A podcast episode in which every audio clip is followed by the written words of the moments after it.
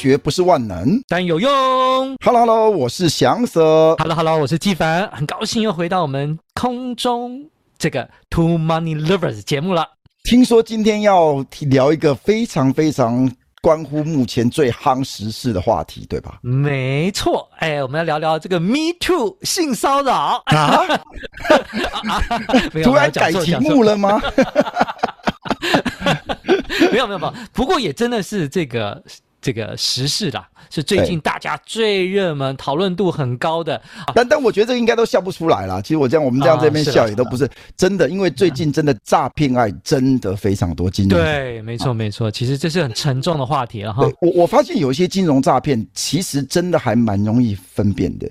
那对于只要是成年人来讲，其实他就是诶那种很诱人的非常。不太合理的高报酬，但是就是诱使你进入里面，嗯、然后哎、欸，其实你钱又怎么样都拿不回来。那这其实很多这种大概短时间，大概一两个礼拜就会结束了哈。那当然，他们我觉得他们都是专门去比较骗这些年长的，那可能接受资讯比较不够多的这一些的这个族群是他们的下手的对象哈。但这一些的诈骗案，我觉得呃，大家可能在这个什么一六五，对对对对对，反诈骗专线，我相信呃很多。多其实像海外的基金啊，你只要钱只要汇出去啦，它不在我们金管会监管里面啊，像这些其实都是很这个，其实有些是很明显就是诈骗呐。但有一种诈骗，其实真的很不容易分别出来。哦，你是要聊庞氏骗局吗？我们今天是，对，我们今天来聊庞氏骗局哈。这庞氏骗局呢，甚至它一骗可以长达十几二十年。哎，纪凡，我问你，没错，如果有一个基金哦。他号称每一年稳定报酬八 percent 到十 percent，而且过往去查他的绩效，甚至你问他的投资人，过往十年他稳定拿到利息，那你觉得这个会是骗人的吗？嗯，就是会增添他的可信度。对对对对对，所以其实这个庞氏骗局就是像这样的东西，它时间非常的长哈。那庞氏骗局为什么叫庞氏骗局呢？哦，因为是一九二零年一个叫 Ponzi 的一个人哦，那这是一个呃意大利裔的美国人哦，那他在美国。呃，首创了这样的一个诈骗的方法，所以这诈骗的方法就用他的名字 来命名，所以叫庞氏骗局哈。哦、这庞氏骗局他已经有名到用他的名字来命名了。对，这也许全世界他首创吧啊。对，那为什么叫庞氏？就是因为在用他的名字。然后庞氏骗局的特色是什么？它的时间非常的长哦。那他呢，其实就是哦，首先他先用一个高额的报酬，当初呢，他是说，呃，跟这个投资者。宣告三个月内可以让你高达百分之四十的利润回报，而且太高了吧？对，真的很高。而且一开始加入的人，他还真的可以拿得到。那代表这个 Ponzi 他拿到这些钱，他真的去投资，哇，他真的能够有那么好康的一个报酬的一些项目计划吗？也没有，因为他就是透过在吸收更多更多投资人，用新投资人资金来付给。之前投资人资金的报酬，哎，让这个报酬能付得出来，那这一些投资人就会在好康，对不对？这个道修博就跟他的对对对好友，哎，一起来投资这个庞氏所创造这样的一个，他们叫资金盘嘛，对不对？好，对，好，不是在数学上，我的直觉是不可持续的嘛，对不对？对。也就是他终究有崩溃的一天呐、啊，因为除非你有源源不绝新的投资，因为重点为什么他是骗局？因为他把钱拿来了，他并没有真的去做投资，对，他可能把它用在自己的享乐，甚至把它用在自己的宣传。对，像其实人类金融史上除了庞氏之外，后来当然最有名的就是这个马多夫骗局。哦，那个这个太离谱了，太离谱了。对对对，哎，这马多夫，哎，你要不要介绍一下？啊，我 这个我知道的也有限啊，因为但是在。应该疫情的期间，我知道 Netflix 上好像有在有这样的一个纪录片嘛？哦，对，我稍微有看过一下。我知道这个主嫌好像是 Nasdaq 的主席，对不对？对，哦，那这个可信度就很高啦。而且你知道吗？就我了解了，这个受骗的人是多家大型金融机构的这个参与者。好，就是说，比如说我是金融机构，我就把钱这个拿来之后，哎，我就转投资那里，因为那里更好。然后甚至还有诺尔贝尔奖的和平奖的得主，很多高官都受骗，时间长达二三十年内。对，因为他一直到二零零八年金融海啸才才爆发，哎，所以你看一骗可以骗二十多年。那更重要是因为里面。被他骗的很多都是有头有脸的权贵，甚至呃高官哦。所以说，诶，这其实变相也会变成他的宣传，因为他可信度很高啊。你看那个谁谁谁都投资，难道大家都所知道的啊？哎，甚至有些金融机构也投资在里面，他的投资人，哎，你一看这，对他们那么有专业，那这个有头有脸人，他们都相信马多夫了。哎，我我有什么好怀疑？尤其过去十几二十年，哎，都。看起来也都是稳定配息啊，对不对？没错。但是为什么我为什么大家没有去要求他去透明化他那些投资的那个项目内容呢？呃，我有看过纪录片，就是毕竟还是有专业的投资人，好，就是说基金经理人，他觉得他想要看他的投资明细，因为他觉得怎么可能可以这么长期、这么持续的获利？结果呢，他竟然怎么说呢？如果你要坚持看这个投资明细。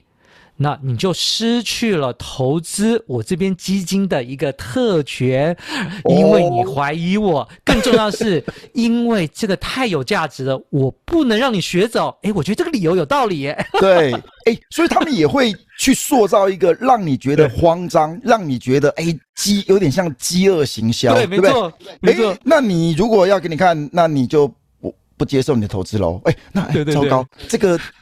十几二十年报酬率这么高的一个这个对，所有高官都在里面，这我我我我就我我我失去这个机会了，对，那为什么我看了没事呢？他真的是这就是这么厉害吗？对对，重点是他不可能给他看啊，就说这是商业机密啊。对对是，然后 好像这个不只是。台湾这个美国有，台湾最近好像是不是也有一个这样的例子啊？对，就是前几前一阵子有一个叫澳丰基金的这个例子哦，那一样他就开始就停止支付了。这澳丰基金其实也是有长达十几年哦，对不对？没错，没错，没错，这个也是号称听说了，这个传闻有可能是台湾史上最大的金融诈骗案，这个总共卷入的金额上千亿台币啊，约略了哈。哎，我们今天这个非常的大。Two money lovers 当然要跟人家讲的不一样嘛，因为我们纪凡曾经真的也被推销，他一度真的差点把钱放进去，他甚至亲赴香港到澳东基金的办公大楼。来，纪凡要跟大家顶楼吗？中环某商业大楼顶楼来，纪凡你跟大家分享一下。OK OK，哎，我稍微讲一下我这个亲自亲身的这个亲身的经历，因为我觉得看过新闻都知道，这个 这个重灾区在七期啦，也就在我们台中啦，所以我们台中的人脉有时候传传就会传到我身上嘛，啊，那那就就是。跟我接触的人，他是应该也是非常专业了。好，那我记得我那时候他，我问他什么问题，诶，他都答出来，我觉得真的很厉害。好，那我觉得我稍微讲一下我我的一个差一点受骗的经历了哈。第一个，因为我对庞氏骗局还是有一点基本的了解，好，但是我知道就是高获利嘛。诶，我记得他宣称是八 percent 呢。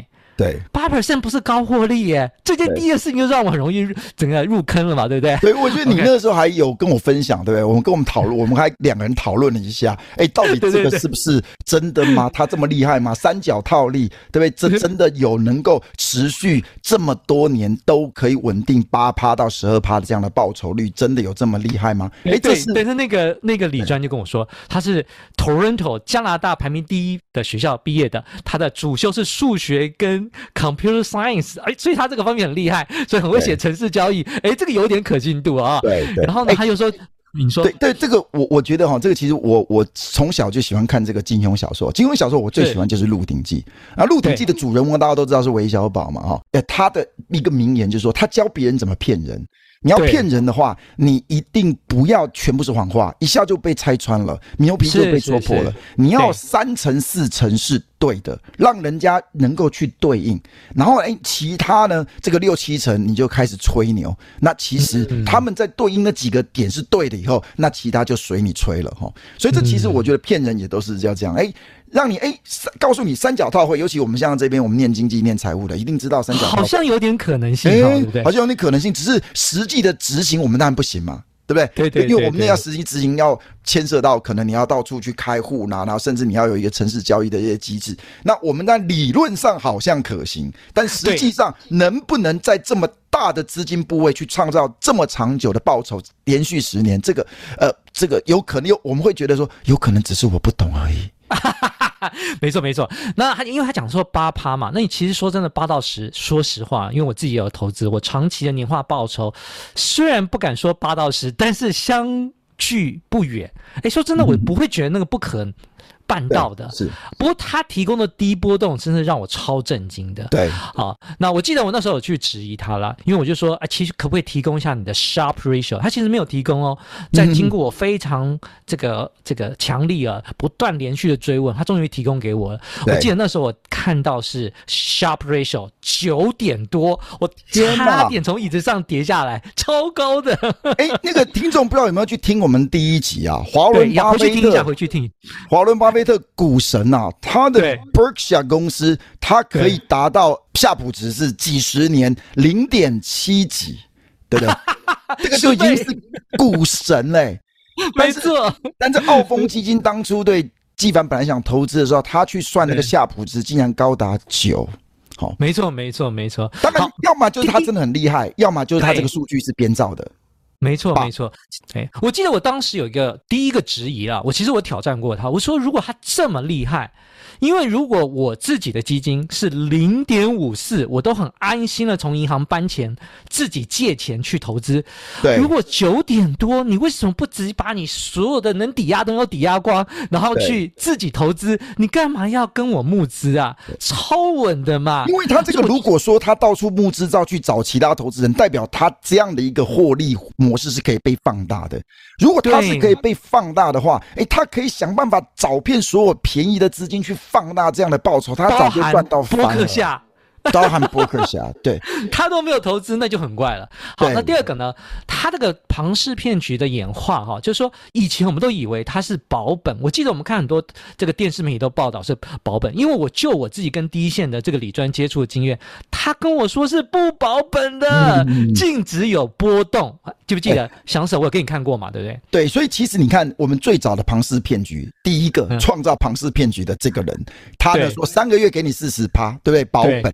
对，那其实后来大家都知道，这个就骗人的嘛，怎么可能？你怎么那么笨去相信三个月可以赚到四十八还保本？这个就是骗人的。哎，真的，他们现在骗你呢，要让这个骗的内容变得比较可信，除非像纪凡啊会想去算 Sharpe ratio，那算 Sharpe ratio 到九，你就知道这也很有可能是编造。但一般人你不去问的话，你你你真的知道他那个数字编造的吗？十几年呢，对不对？哎，真的，你看这个真的是一个诈骗的演化。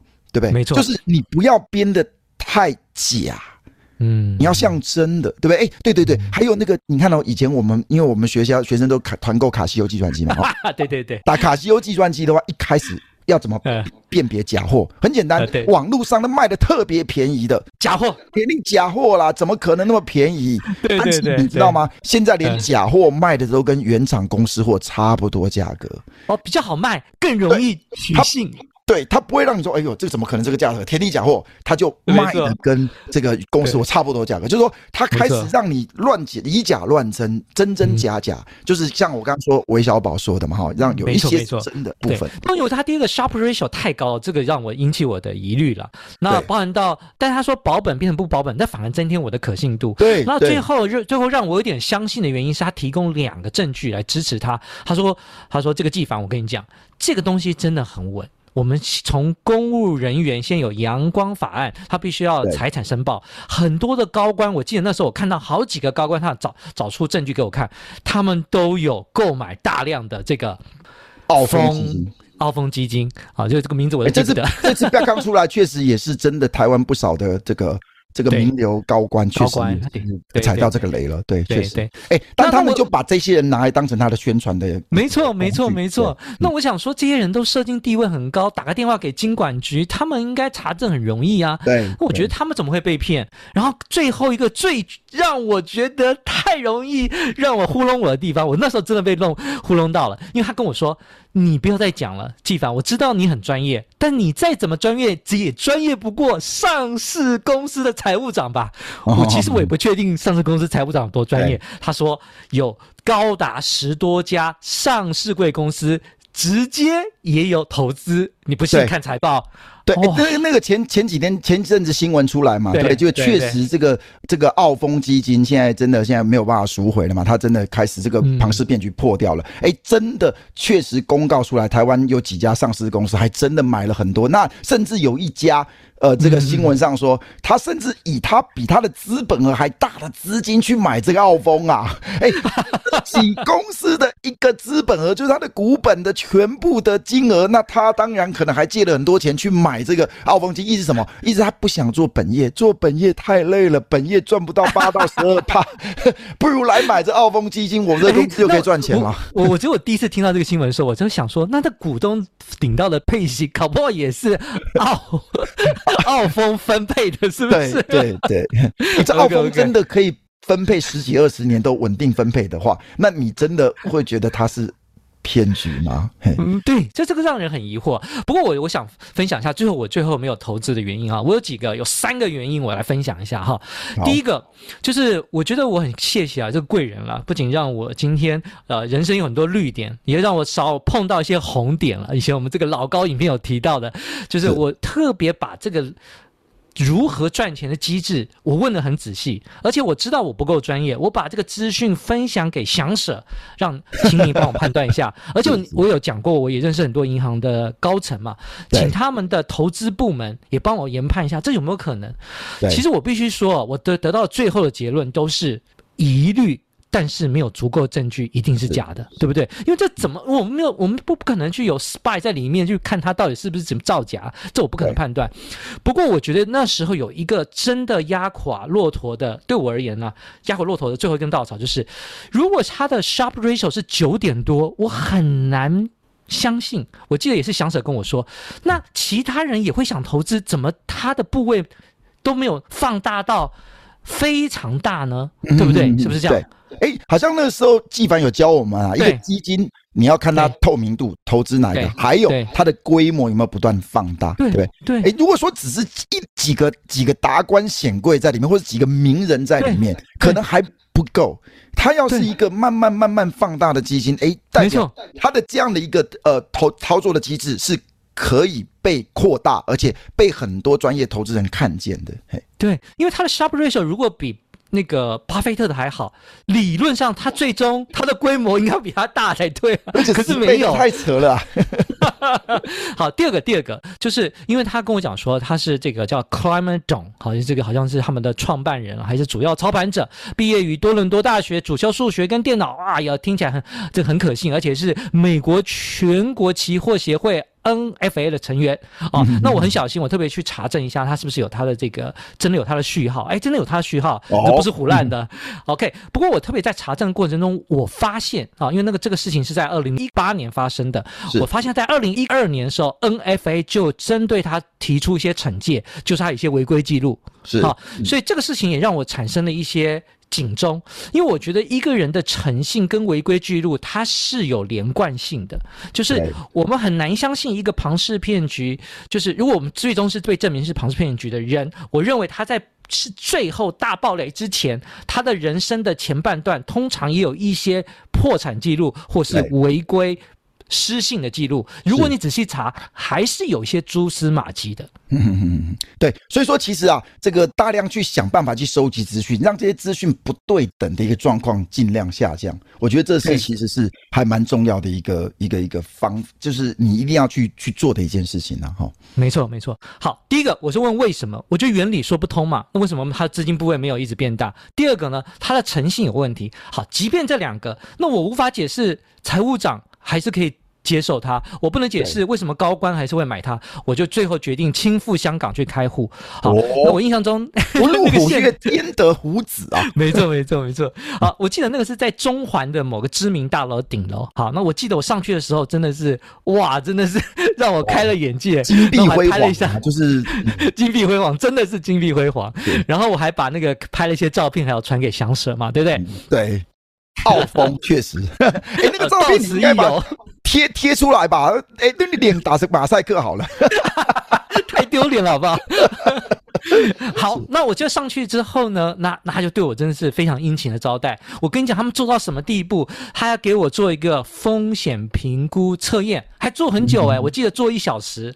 是，哎、欸，半小时到一小时。哎、欸，真的，你要骗人，你真的要把某一些的东西，一个功夫要做足啊！真的，对对，对，让你让你觉得这个好像是真的。其实我我其实真的比较想要知道，就是说这一些销售澳丰基金的人，他。到底他们知不知道这个是骗局，还是就是他们知不知道背后后台他们钱收了，他们没有真的去做投资，他们只是一直不断不断收钱进来，不断收钱进来，然后去付给前面的那些人，然后再继续去接受受害者哦。那那这一些人能够卖的这么的有自信，那么的话术，这么的销售技巧，那我不知道他们是不是真的知道这是骗局。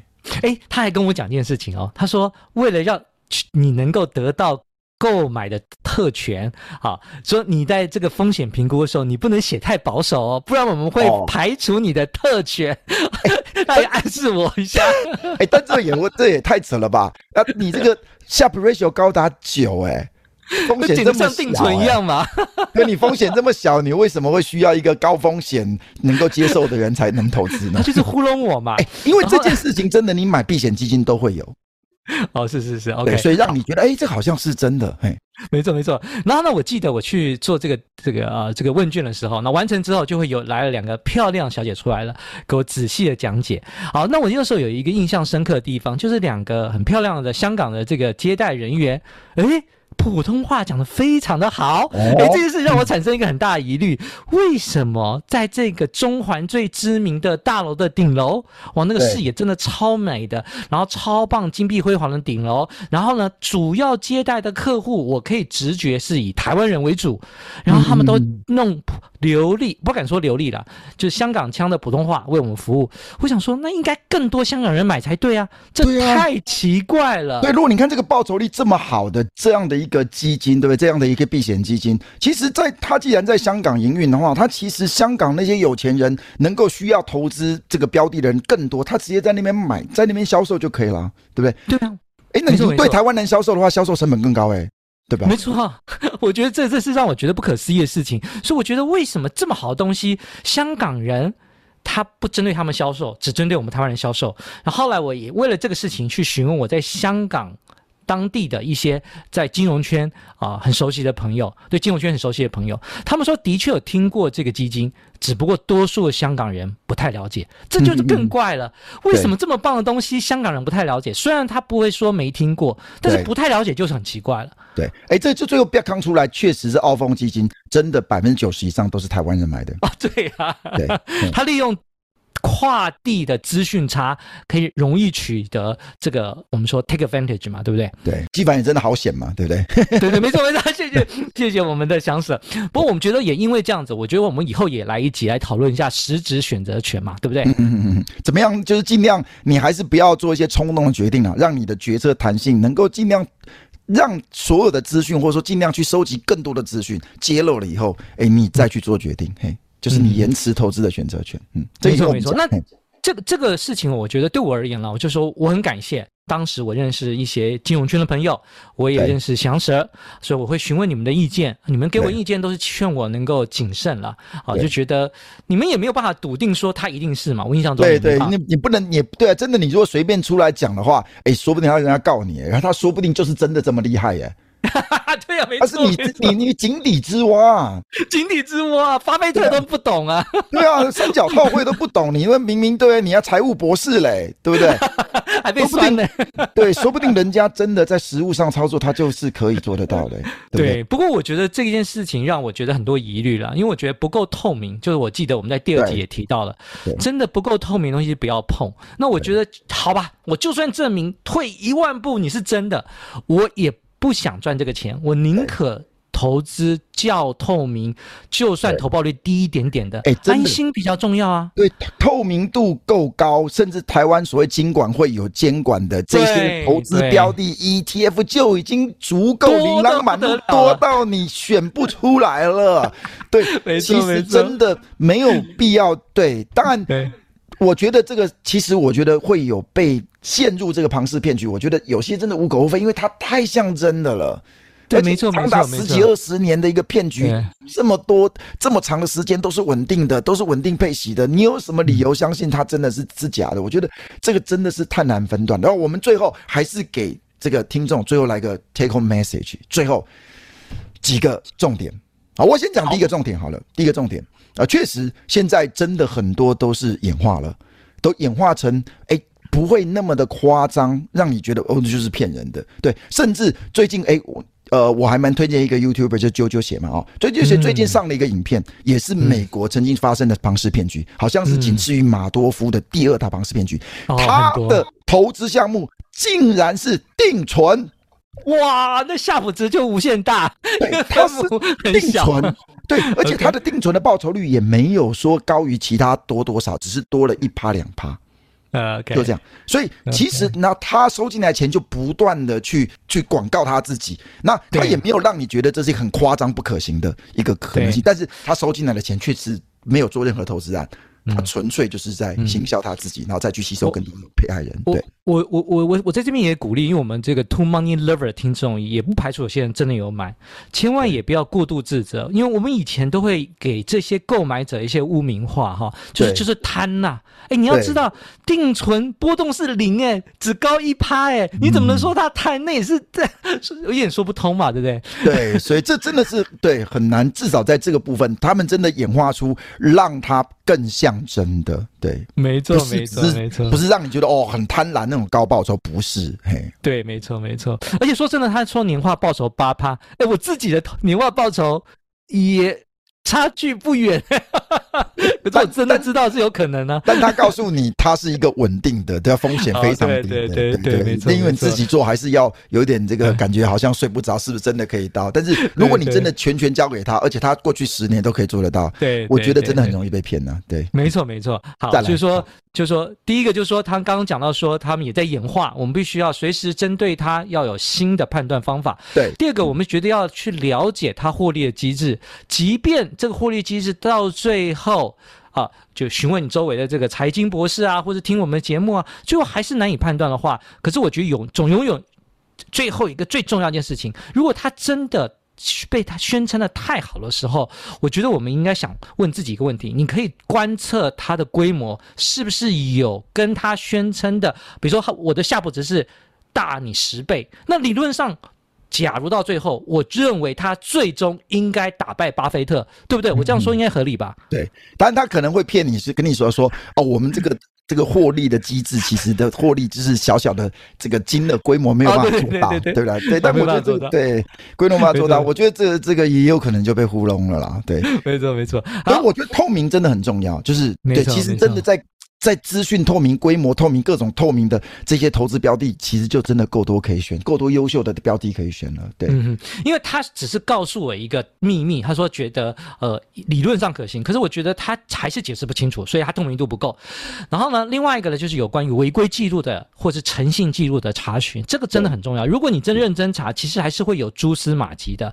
第三个就是你如果觉得仍然半信半疑，你收集更多资料，甚至去香港开户，然后呢延。迟你汇入资金的时间，让时间做你的朋友，让更多、更具体的资料浮出来，再做判断，是不是？嗯，是，所以这个大概我们这个所能够给听众的建议都是大概是这样啊。不过庞氏骗局其实真的跟老鼠会还是不太一样啊。老鼠会就纯粹是拉下线，但是这个庞氏骗局其实它可以透过它的这样的一个虚伪的一些报表，让你呃过往的一些投资绩效以及一些有头有脸的人的投资，透过这样的方式，甚至他去做广告来行销自己，那各种方式来来骗取你的信任。其实我觉得其实就是信任这件事情，它是用一种其他的方式骗。全信任，然后你就大笔的资金放下去了哈。那没错没错，确实这是一个蛮这个嗯，其实屡见不鲜的事情呢。嗯，没错。不过我觉得就是说，像我记得之前美国的，就是他去。纳斯达的主席嘛，取得信任，然后这一次呢，他是用上市公司也来买，取得信任。不过我觉得我们仍然能够要停看停了，就我们还是要小心谨慎。对，就是不要以看名人啦，对不对？这个、嗯、对名人，其实我说甚至专业人士啊，你财务博士啊，你是财务长啊，嗯、或者说你是哎，甚至金管会你也认识啊的人，这些人哎。不一定看到他们投资就相信这个是没错，因为他们也真的有可能是被骗的。哎，确实他们也真的被骗了。那另外最后一个，我就说我觉得也蛮实用的了哈。听说有一个电话叫一六五，欢迎大家能够常常使用。如果你真的有点点疑虑跟半信半疑，不妨可以打这个电话。不过我听说翔 Sir 有一些奇怪的表情，没有，我只是好像这听 听周遭的人真的打一六五，有说他。呃，他也无能为力，爱莫能助。尤其如果你的诈骗或者你的金额是在海外的话，他也只能说哦，你去报警，然后报警就备案，备案然后就侦查看看。但是说真的，如果资金你已经汇到海外的话，那。真的，尤其你到一些什么什么什么什么什么什么什么群岛什么的，你真的要拿也拿不回来了。没错，没错，没错。好，那我们今天的节目也就进行到这里。我希望能给大家一些实用而且是真实的一些判断的。但我觉得真实的建议就是说，透明度。要有足够资讯，我觉得这个是应该是最重要的，因为在这些投资标的里面真的就够多了。对，嗯，而且我记得我最后我还有一个地方我最后没有买，原因就是我发现我投在 Morningstar 我查不到这个基金。对。对，那真的，那我觉得这件事情也是很奇怪。第一个，我查查询成本那么高，透明度这么低，我觉得这个很麻烦嘛。那我觉得我就不要投资，就赚那多赚那一点也没有意义了。好，好，那我们今天也节目顺利的结束。对，那如果说。听众有一些，比如说什么想法，或者说你有些问题，就欢迎在我们大叔的留言板，在我们下面的这个连接里面有跟我们互动。对，对，也许我们可以做一些讨论。好，对对对。然后呢，如果说你还有什么疑问要问的话，也不妨可以在 @APCRO 有一些私人的问题来问我们，因为你不想被别人知道。对对，你不想被 被别人看到你的问题了哈，这我们也欢迎。好，那最后我也要想最后讲一点，就是呃，我我我是 因为我们知道这个，我们还是我们这个司法制度还是要以三审定验为主了。那我觉得是不是真的是庞氏骗局，还是要以司法机关最终认定的为准？但是我觉得这件事情因为弊案已经爆开了，这个疑似我们讨论是疑似，我觉得仍然有讨论的价值，也避免有人。有类似参与类似的这样的一个金融活动，也都不妨可以用今天这今天的一些准则：透明度、诚信，然后呢多收集情报，晚一点汇入，然后延后决策的时间。是好，那希望大家也都投资顺利，让大家的这些资金都能够在一个适当的地方，然后能够远离诈骗。那我们今天这个节目就到这里了，拜拜。